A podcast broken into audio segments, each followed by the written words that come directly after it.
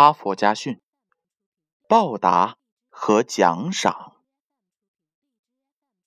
一只羚羊在逃跑时，脚上扎了一枚钉子。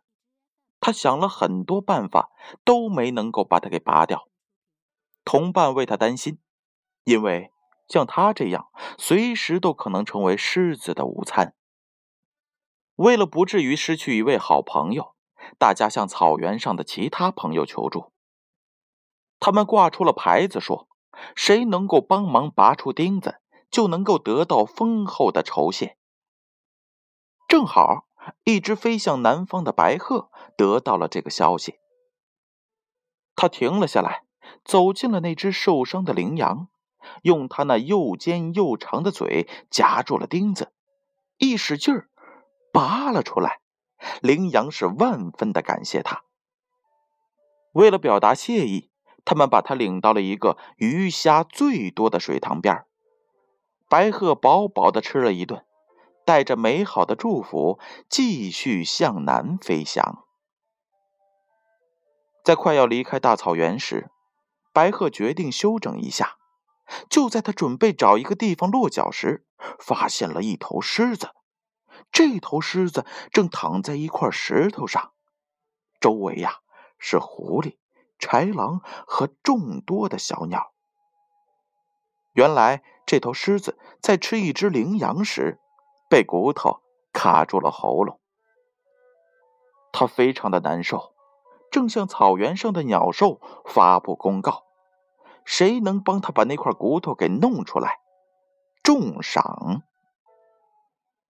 白鹤从空中落到了地上，摇摇自己的长脖子，心想。我的脖子那么长，肯定能帮他这个忙。于是，白鹤走进狮子，把脖子伸进了他的嘴里。眨眼功夫，他就把那骨头给衔了出来。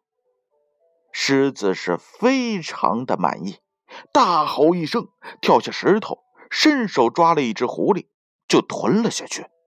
站在一旁的白鹤见狮子没有理睬他，就问他。狮子先生，我的奖赏呢？狮子一听，大为的生气，咆哮道：“啊！你难道没有得到奖赏吗？你把你的头伸到了我的嘴里，还能够活着出来，这就是给你的奖赏。”故事讲完了，接下来让我们一起听一听编后语。在善良人那里。我们常常得到羚羊式的报答，而在恶人面前，我们只能获得狮子式的奖赏。帮助恶人是愚蠢的，如果帮助了恶人，还希望从他那里得到回报，尤其显得愚蠢。别期望从狗那里得到骨头，别期望从鳄鱼那里得到同情的眼泪。哈佛家训，建勋叔叔与大家共同分享。